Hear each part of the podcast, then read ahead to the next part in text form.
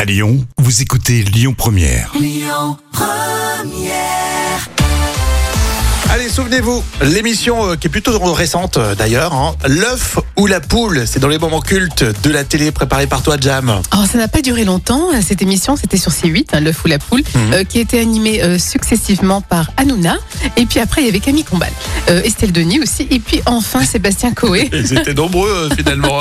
C'était un quiz avec euh, des célébrités, des people. hein. Et oui, et dans cet extrait culte de l'œuf ou la poule, nous sommes en 2016 et Cyril Hanouna lance un défi à Nabila. Elle doit compléter le titre d'un livre très connu. Et l'objectif pour Nabila, c'est de reconnaître 15 romans. Attention, Alphonse Daudet a écrit les lettres de mon cul. Non,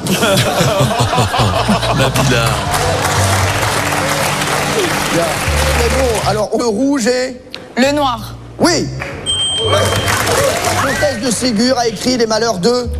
Euh, so, so, so- so- Sophie. Oui, bien sûr, c'est bon. Charles Baudelaire a écrit les fleurs du. Niagara. Les fleurs du mal Molière a écrit le bourgeois. Gentil, gentil gars. Elle avance dans le jeu mine de rien, Nabila. Oui, mais c'est pas tout à fait fini.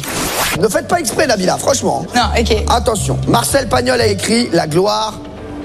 La gloire ou la mort. Non, la gloire de mon père. Beaumarchais a écrit le barbier de. Barbès. Ah, bravo Eh, pas mal